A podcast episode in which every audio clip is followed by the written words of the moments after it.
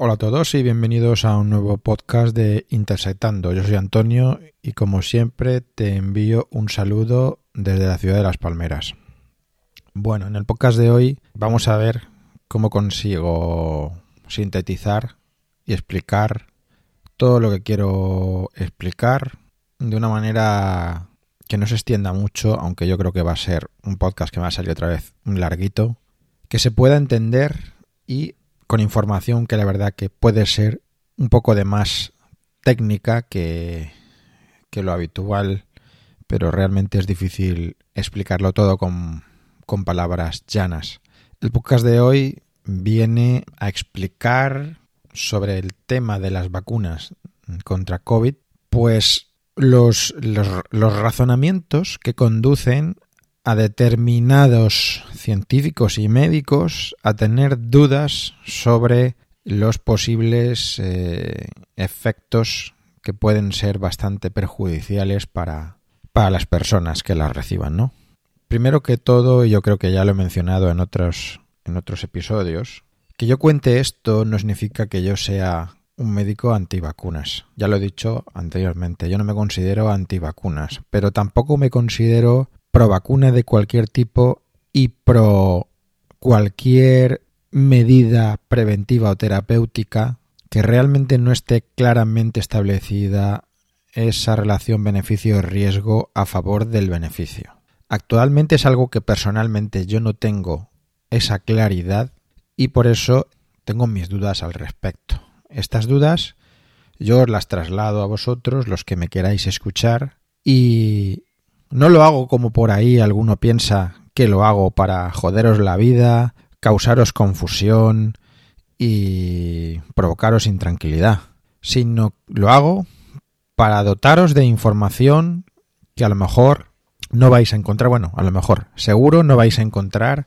en canales de información más, digamos, convencionales y, y al final es como siempre una invitación a vuestra reflexión. Yo no siento aquí cátedra ni verdad absoluta de nada y al final esto tenéis dos opciones. Podéis reflexionar sobre ello, buscar vuestra propia información a partir de lo que yo os cuento aquí o podéis desecharlo, de, eh, pensar que no digo más que chorradas, lo cual también estáis en vuestro derecho y seguir con vuestras vidas como si no hubiera pasado nada. En cualquier caso, como yo también he dicho otras veces, yo esto lo hago porque me lo dicta mi conciencia y por la propia incertidumbre que tengo con todo esto como profesional de la sanidad y además habiendo estado en el ajo como, como facultativo de urgencias que soy eh, desde que todo esto ha empezado, ¿no?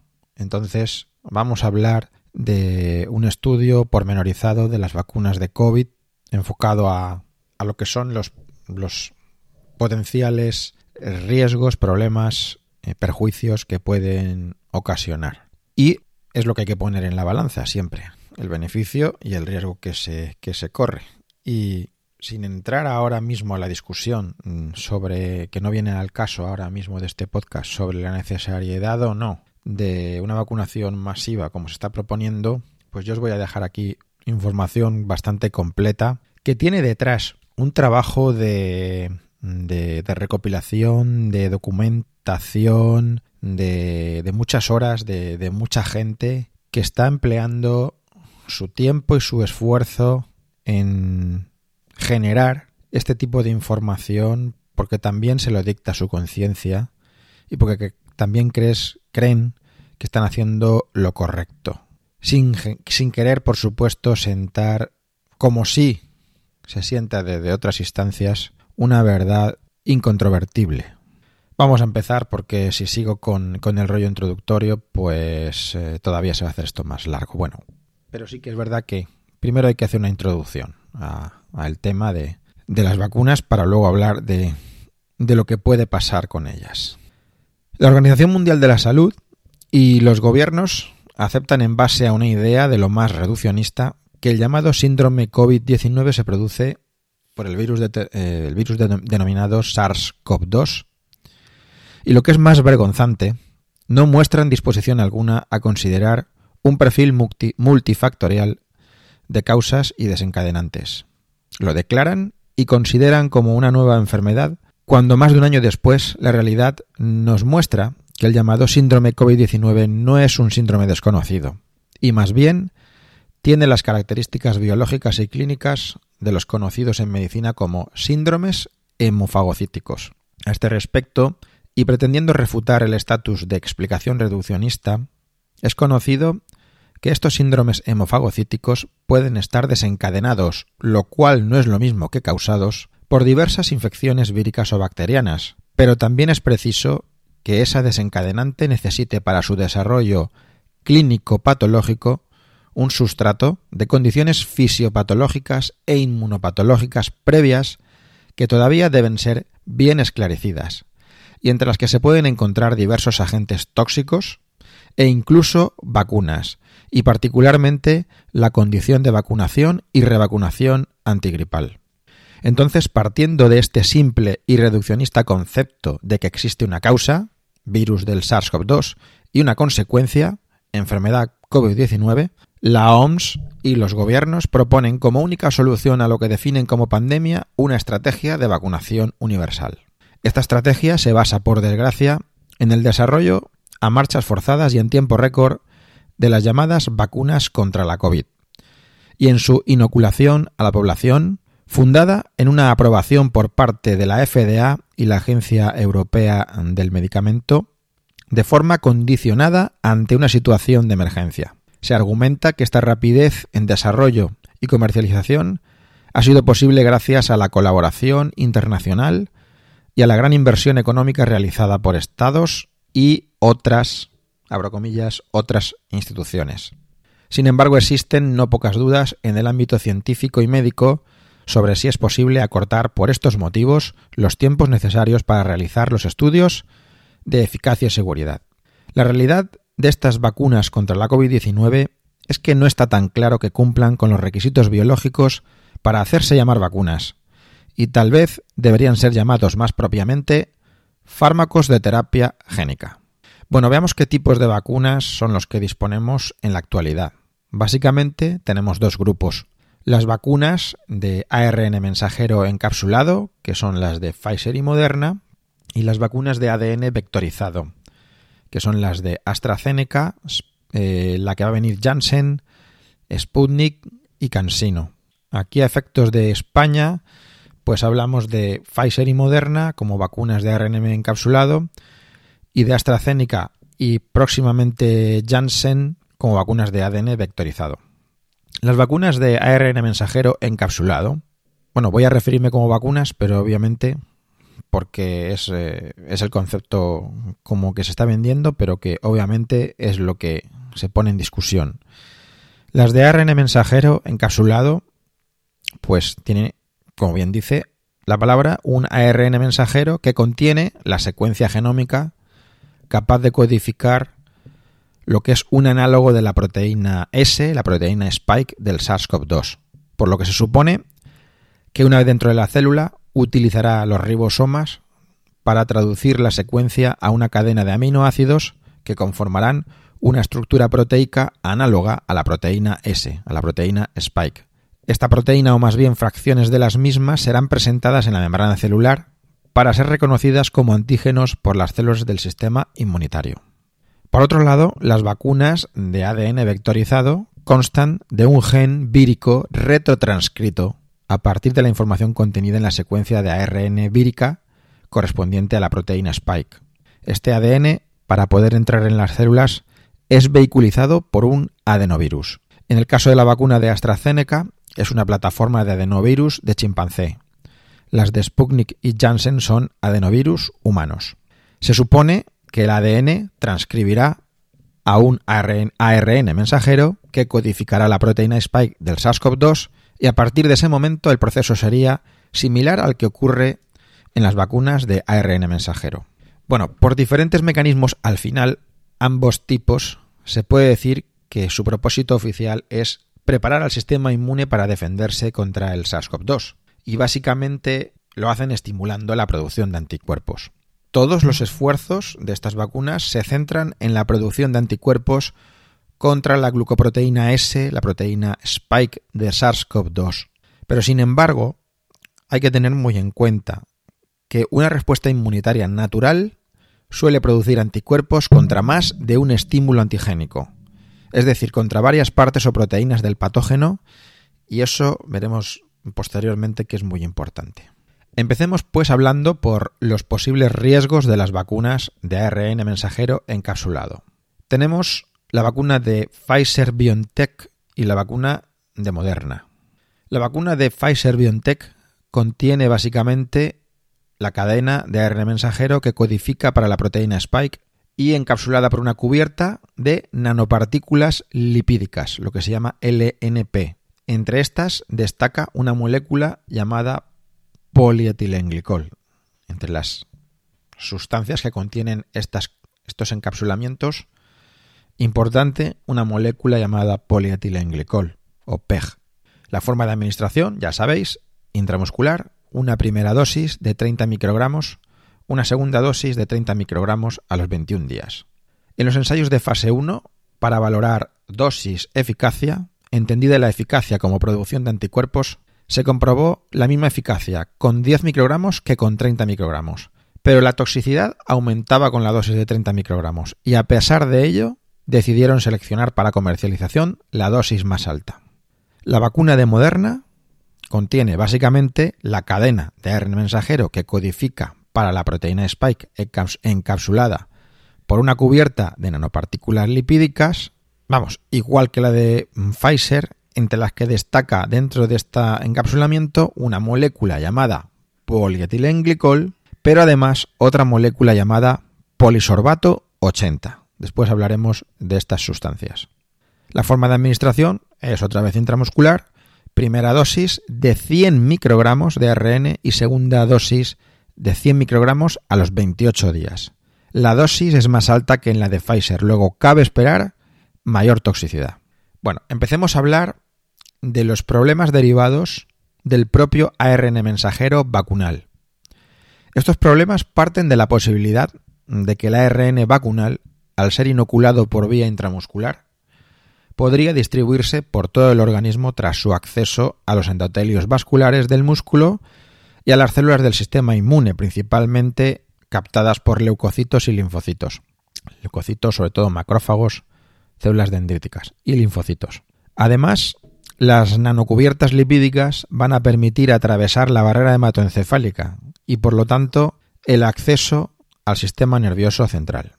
Bueno, el primer, eh, el primero de los efectos mm, de los que os quiero hablar con estas vacunas es el de la autoinmunidad cruzada por epitopos inseguros. Vamos a ver qué, qué significa este extraño nombre.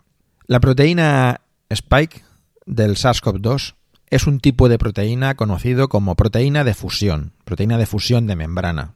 En su estructura tridimensional está formada por diversas subunidades, algunas de las cuales tienen homologías, es decir, parecidos de secuencia con proteínas que son endógenas, esto es decir, proteínas que son propias nuestras, expresadas naturalmente por nosotros.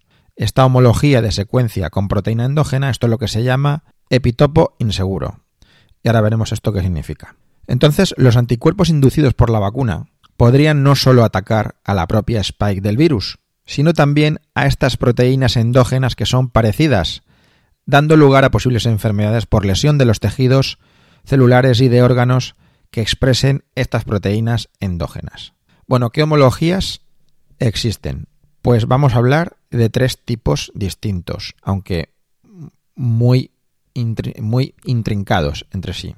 En primer lugar, la homología con la sincitina 1 del ERB-W. Este concepto de ERB es lo que se llama eh, retrovirus endógeno, ¿vale? Eh, proteínas endógenas de origen retroviral que están en nuestro genoma en el transcurso de la evolución. Bien, homología con la sincitina 1 del ERB-W que está codificado en el cromosoma 7. La sincitina 1 es una proteína imprescindible para la formación de la placenta y para la fecundación. Una reacción cruzada de anticuerpos con esta proteína puede provocar infertilidad femenina y abortos. Se sabe que la sincitina 1 está anormalmente expresada en procesos autoinmunes como la esclerosis múltiple, la diabetes tipo 1 y enfermedades psiquiátricas como algunos tipos de esquizofrenia y el trastorno obsesivo compulsivo. Segundo tipo de homología. Homología con la sincitina 2 del ERB FRD codificado en el cromosoma 6. La sincitina 2 también interviene como la 1 en la formación de la placenta, pero además tiene actividad de inmunosupresión contra el rechazo halogénico de la madre frente al feto, es decir, interviene en el enmascaramiento del feto hacia la mm, frente a la propia inmunidad de la materna para evitar el rechazo. Por lo tanto, una reacción cruzada puede provocar abortos. Tercer tipo de homología, la homología con proteínas ERV-K, codificado en el cromosoma 6. Estas proteínas tienen relación con enfermedades que afectan a las motoneuronas, por lo que una hiperexpresión de las mismas podría relacionarse con enfermedades tipo esclerosis lateral amiotrófica y mielitis transversa. Siguiente fenómeno que puede explicar futuros problemas. El comportamiento del ARN mensajero vacunal como un patógeno sintético.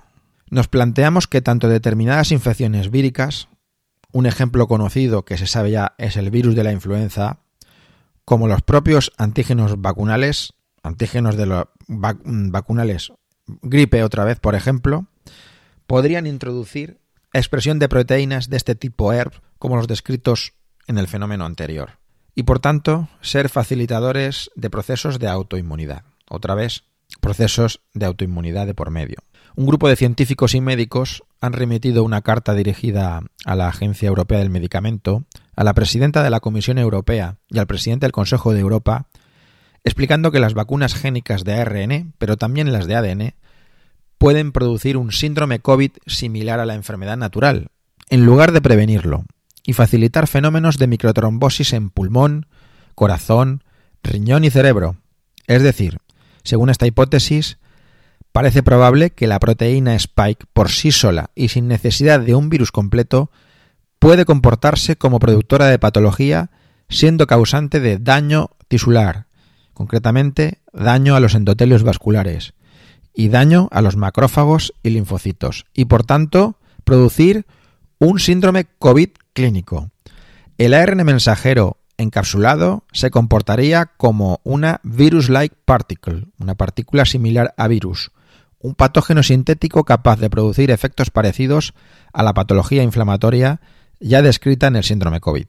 Con respecto al daño linfocitario y a la posibilidad de producir inmunodeficiencia, reputados científicos como Luc Montagnier, Bill Gallagher, Roxana Bruno y Prashant Praham han destacado que la proteína Spike tiene una secuencia de aminoácidos similar al péptido GP120 de la proteína de fusión del VIH, motivo que podría explicar, explicar la inducción de una linfopenia, es decir, de una caída de linfocitos, que es algo que se ve sistemáticamente en los casos de COVID grave. Más posibles efectos. Otro concepto. La cronificación de los brotes epidémicos por selección de variantes resistentes. Otra preocupación derivada de las vacunas génicas es que la información transmitida por una sola proteína viral al sistema inmune de las personas por estas vacunas esté en la base de seleccionar mutaciones que provoquen variantes resistentes a los anticuerpos inducidos por el análogo vacunal de esta proteína Spike. Es lo que comentábamos de, que la inmunidad natural suele generar respuesta frente a más de uno de los componentes del virus y aquí estamos dirigiendo toda respuesta inmune eh, de, estimulación artificial hacia un concreto, una concreta parte del virus. Bueno, pues esta selección de mutaciones puede convertir una epidemia fácilmente controlable por la inmunidad natural poblacional en una epidemia de continuos brotes con la catástrofe que eso podría suponer. Vayamos con más problemas. Ahora problemas derivados de la interacción de la proteína Spike con el receptor AC2, lo que se llama la regulación a la baja de la expresión del AC2. Se acepta que el receptor AC2, lo habréis oído hasta la saciedad, es la cerradura que abre la proteína Spike para internalizar a las células que infecta. Si bien se ha hablado mucho del receptor AC2 como puerta de entrada pulmonar, La realidad es que el receptor AC2 tiene una expresión predominante en los órganos sexuales masculinos, concretamente en los testículos, en las células de Leydig productoras de testosterona y en las células de Sertoli de los túbulos seminíferos. Estas son células imprescindibles para la función reproductiva masculina. Entonces, tanto la posible unión de la proteína spike vacunal con el receptor AC2 como el depósito de inmunocomplejos, inmunocomplejos son conglomerados antígeno-anticuerpo, el depósito de inmunocomplejos en estos tejidos y órganos puede dar lugar a la inflamación testicular, lo que se llama orquitis, y posible infertilidad masculina. También en otros órganos donde la expresión del AC2 es elevada, como riñón, corazón e intestino, se podrían producir por idéntico mecanismo procesos inflamatorios. En el tejido nervioso, el AC2 es receptor de unas proteínas llamadas sinapsinas, que intervienen en funciones de interconectividad neuronal, pudiendo su alteración ocasionar entonces alteraciones a dicho nivel.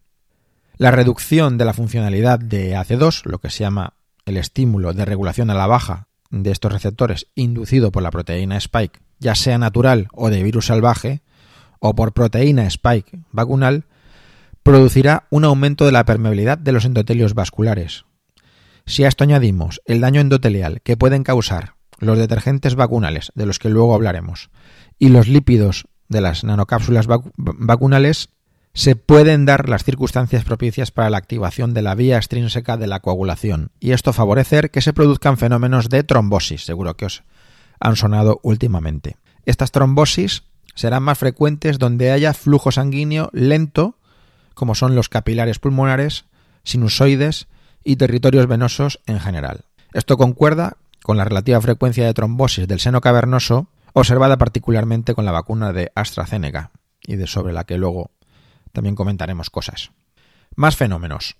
El fenómeno de silenciamiento génico. Además de la función de traducción a proteínas, se sabe que el ARN en determinadas circunstancias se puede comportar como un interferente bloqueando diversas funciones.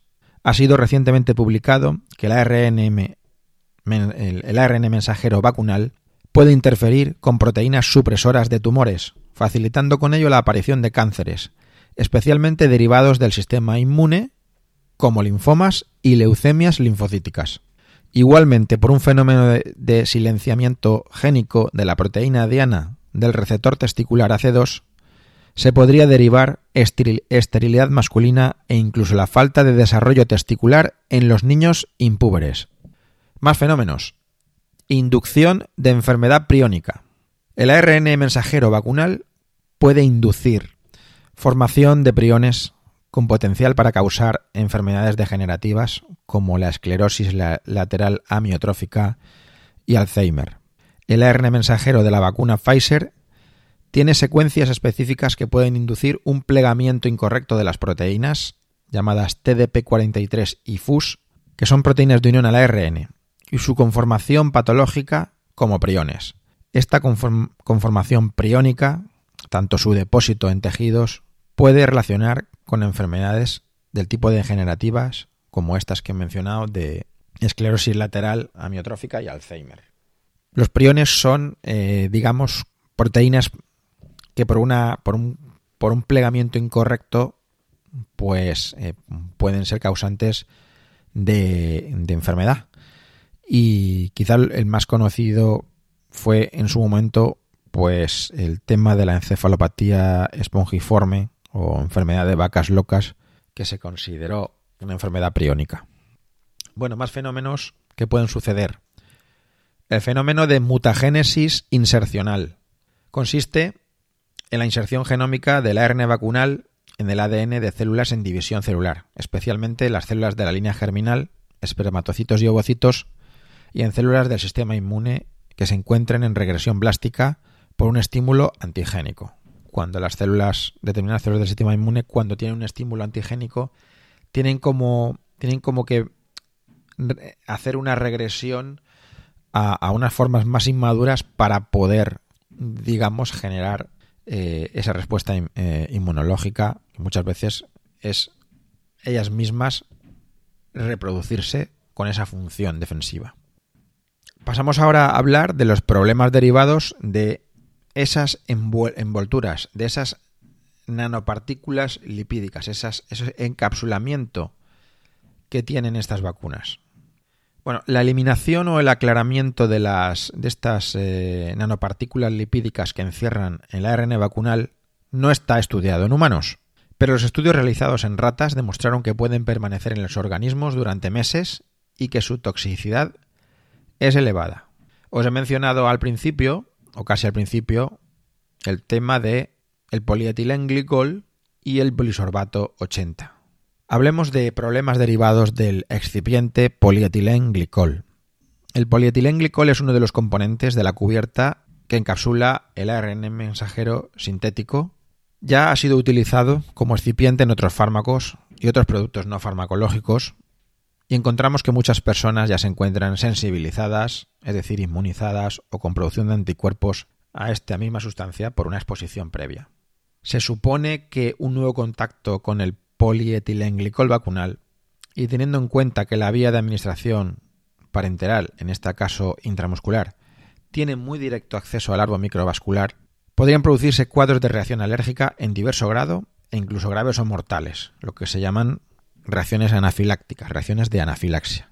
Entonces, asociación de este detergente, el polietilenglicol, con, con reacciones alérgicas que pueden ser graves, anafilaxia. Y problemas derivados del excipiente polisorbato 80. La vacuna de AstraZeneca contiene, además de polietilenglicol, contiene polisorbato 80. El polisorbato 80 se emplea como emulsionante, pero además es eh, conocida su toxicidad. Los polisorbatos administrados por vía parenteral, en este caso otra vez intramuscular, se han asociado con graves efectos adversos, incluyendo muerte en neonatos y se asocia a la producción de daño a los endotelios vasculares y por tanto favorecedor de los fenómenos de microtrombosis. Básicamente, estas sustancias del encapsulado en lo que pueden estar implicadas es en siempre en el daño en los, en los pequeños vasos, en, en, la microcirculación, en la capa más interna de esos, de esos pequeños vasos, lo que se llama el endotelio, y ahí promover fenómenos de microtrombosis. Bueno, hasta aquí hemos hablado de, de posibles riesgos de las vacunas de, de ARN mensajero encapsulado, pero tenemos que hablar también de posibles riesgos de las vacunas de ADN vectorizado. Estos riesgos son básicamente de dos tipos, inmunodeficiencia y fenómenos de trombosis y trombocitopenia. Bueno, hablemos de la inmunodeficiencia. Esto se ha comprobado con la plataforma de adenovirus tipo 5 cuando se ha probado en humanos vacunas con dichos vectores, puesto que particularmente en los varones vacunados eran más susceptibles de ser infectados con el VIH. Es decir, esta plataforma ya se intentó en una vacuna contra el VIH y se vio que pues había una, susceptibilidad en los vacunados a, la infección. Lo que es curioso, ¿no? Es justamente lo contrario de, de, lo que, de lo que se pretende. También, más recientemente, he sabido que la Universidad de Queensland en Australia abandonó un proyecto de vacuna COVID vectorizada debido a que en los ensayos clínicos se estaban produciendo positivos en pruebas de VIH. Fenómenos de trombosis y trombocitopenia. Es, digamos, lo que hemos comentado, además de la inmunodeficiencia, como posibles riesgos de las vacunas de ADN vectorizado. Bueno, la vacuna de AstraZeneca tiene una secuencia de proteína activadora del, del plasminógeno, etiquetada en la secuencia codificante de la proteína Spike. Bueno, el activador del plasminógeno es una proteína importante en la coagulación de la sangre. Si se producen anticuerpos contra este o su silenciamiento génico, pueden ocurrir problemas en la coagulación del tipo trombosis o hemorragia, que clínicamente serían observados como infartos cardíacos o accidentes cerebrovasculares, ictus. Esto es lo que recientemente se ha observado y motivó que varios países decidiesen interrumpir la vacunación. Se ha observado con esta vacuna de manera recurrente la trombosis del seno cavernoso. El seno cavernoso es una estructura anatómica que tiene relaciones anatómicas con la arteria carótida interna, los nervios oculares tercer, cuarto y sexto pares craneales y nervio oftálmico. Esto explicaría los problemas oculares, incluyendo ceguera, que se han reportado en vacunados. También se ha comprobado que el vector recombinante de adenovirus 5 se une rápidamente a las plaquetas y puede causar su depleción, lo que se llama trombocitopenia. Bueno, en, este sentido de la trombosis y trombocitopenia, David García Azorín, vocal de la Sociedad Española de Neurología, declaraba el 18 de marzo de 2021, hace pocos días, en El País lo siguiente. Las trombosis venosas eran un poco raras. No se correspondían con las que se suelen ver en la población general. Eran inusuales por ser especialmente graves. Normalmente son algo serio, pero en algunos casos eran trombosis masivas que afectaban no solo al cerebro, sino a otros órganos como el bazo, hígado y pulmones. Y se ha observado también que en algunos pacientes, además de la trombosis, tenían las plaquetas muy bajas. Eso es muy extraño entre personas que tienen una trombosis venosa normal y corriente. Lo que se está estudiando ahora es que pueda ser un fenómeno o bien parecido a la coagulación intravascular diseminada o un fenómeno disinmune, y que eso sea lo que está provocando que la sangre se trombose en el sistema venoso y que haya una afectación del número de plaquetas tan llamativa. Para acabar eh, con el tema que hoy nos ocupa de, los posibles problemas y riesgos de, estas vacunas, vamos a hablar de un problema que es de los principales que cabe considerar y que es común o, se puede presentar con todos los tipos de vacunas. Ahora lo vemos. Es lo que se llama síndrome ADE. Síndrome ADE, las siglas son de Antibody Dependent Enhancement o enfermedad aumentada por vacuna, enfermedad potenciada por anticuerpos. Este síndrome es uno de los principales y más documentados problemas que presentan todas, absolutamente todas las vacunas contra COVID-19. Atañe pues a todos los tipos vacunales, las de ARN mensajero, las de ADN vectorizado, incluso las de virus inactivados y las clásicas de antígeno proteico. Esto es así porque depende de la propia característica del patógeno, en este caso un coronavirus, por el tipo de reactividad inmune que producen.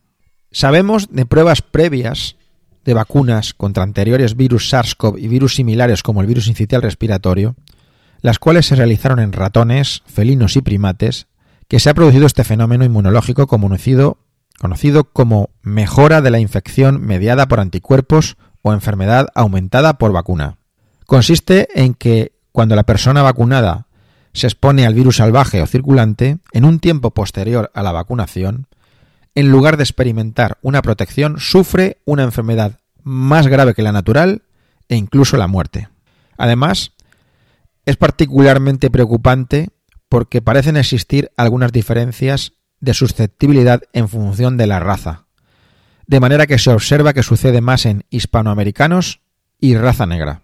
Llama la atención que, por ejemplo, los estudios clínicos de fase 3 de la vacuna Pfizer se ha experimentado con muy pocas personas de estas razas. Es de destacar también el hecho de que no se ha realizado desafío viral, es decir, exposición de los vacunados al virus salvaje por lo que no se puede descartar la principal preocupación que suscitan estas vacunas, que es este síndrome ADE o enfermedad aumentada por vacuna. En los estudios de desafío con animales, todos sufrieron enfermedad grave o murieron, y sin embargo se va a exponer, ya se está exponiendo a millones de seres humanos a esta eventualidad. Tampoco se observó en los animales vacunados prevención de la infección, todos los monos vacunados con Oxford se infectaron cuando se les desafió, comprobado por la recuperación del ARN genómico del virus de sus secreciones nasales. Todos los animales vacunados estaban infectados cuando se les desafió, por lo que no se sabe si la vacunación evitará la transmisión del virus. El hecho de que no se evite la transmisión, además, puede contribuir a la selección y difusión de variantes más peligrosas para las que no se habrán desarrollado anticuerpos.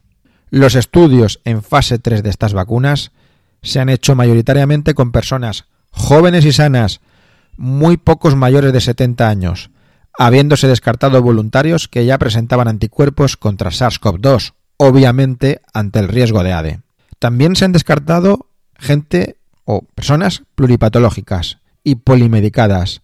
Se han descartado niños y embarazadas. Parece entonces una grave irresponsabilidad querer ahora utilizar estas vacunas en estos grupos poblacionales. Ya se me traba la lengua. Conclusiones. Se trata de vacunas, entre comillas, en fase experimental, fase 4 poscomercialización, con aprobación condicionada al uso de emergencia. En las fases de prueba se han descartado voluntarios con anticuerpos debido al posible desarrollo de AD y se ha incluido un número insuficiente de personas mayores de 65 años, con pluripatología o polimedicados. Nunca antes se ha experimentado en población humana de manera generalizada. Todos los tipos vacunales pueden producir AD. No se descarta hoy por hoy que se pueda evitar la transmisión y por tanto el contagio a individuos sanos. Tampoco se sabe si protegerán de nuevas variantes víricas ni cuánto tiempo durará la protección. No hay evidencia de que no puedan producir trombosis. Existe ciencia básica que obliga a descartar una serie de efectos adversos graves a largo y medio plazo, como son inmunodeficiencia, esterilidad femenina y abortos, esterilidad masculina, enfermedades por autoinmunidad como esclerosis múltiple y diabetes tipo 1, enfermedades neurológicas como demencia y esclerosis lateral amiotrófica, enfermedades psiquiátricas como esquizofrenia y trastorno obsesivo compulsivo, cánceres especialmente de tipo leucemias y linfomas. Bueno, sé que es un podcast denso, con mucha información, con mucha palabreja, difícil de entender si no estás ah, habituado al, lenguaje médico, científico, pero bueno, yo he intentado sintetizar un montón de documentación y espero que, que os pueda servir para haceros reflexionar un poco. Obviamente yo como, como facultativo eh, médico, ni como facultativo médico, ni como persona humana, ciudadano de este mundo, soy quien para deciros si os tenéis que vacunar o no os tenéis que vacunar. Yo solo lo único que pretendo es que toméis la decisión teniendo los máximos argumentos posibles sobre si se toma una decisión o se toma otra. Tener muy claro en qué condiciones si se vacuna, uno se vacuna, con qué evidencias o con qué no evidencias, qué posibles riesgos. O de lo contrario, si uno no se vacuna. En cualquier caso, reitero que este tipo de información yo la facilito porque yo mismo tengo esa incertidumbre como profesional sanitario, pero yo hablo por mí mismo, no hablo por nadie más. Bueno, sí podría hablar por un montón de gente más que hay detrás de todo este desarrollo de la información, pero que obviamente yo no vengo aquí a sentaros un dogma de lo que se tiene o no se tiene que hacer. Al final cada uno con su cuerpo decide lo que hace, lo que se pincha o no se pincha, cómo se estropea o no se estropea. También uno decide cómo se cuida, cómo cuida su terreno o no lo cuida. Y en función de eso puede tener más riesgo de enfermedades o menos. Eso es así. Y en definitiva, esto es otra vez un podcast muy denso, yo sé que es difícil de seguir, igual que a lo mejor el, anterior, con todo el tema de, de, las publicaciones sobre las mascarillas. Pero bueno, yo lo dejo. Al que le sirva, a quien le sirva, bien. Al que le parezca basura, yo también lo respeto. Pero desde luego, si yo estoy perdiendo el tiempo, no perdiendo, porque realmente no lo pierdo, pero estoy invirtiendo tiempo en hacer esto, es porque creo que puede ser importante que dispongáis de esta información. Y desde luego, lo que no lo hago es por un afán psicopático, como algunos piensan, de causaros eh, intranquilidad, confusión o eh, generar miedo. Yo creo que para generar miedo mm, ya tenéis todos los días un montón de medios tradicionales y no es ese mi cometido os lo podéis creer o no os lo podéis creer. Al final, cada uno debe de sacar sus propias conclusiones. Esto es información, esto es invitar a la reflexión y el por qué pueden haber estos problemas se ha intentado razonar desde un punto de vista científico. Detrás de todo este resumen que os he hecho hay un montón de trabajo, hay un montón de referencias bibliográficas y un montón de informes y un montón de documentos. Obviamente, si los me pongo a enumerarlos aquí, no acabo ni mañana. Y eso es todo lo que os quería contar por hoy. Así que un saludote y hasta próximos episodios.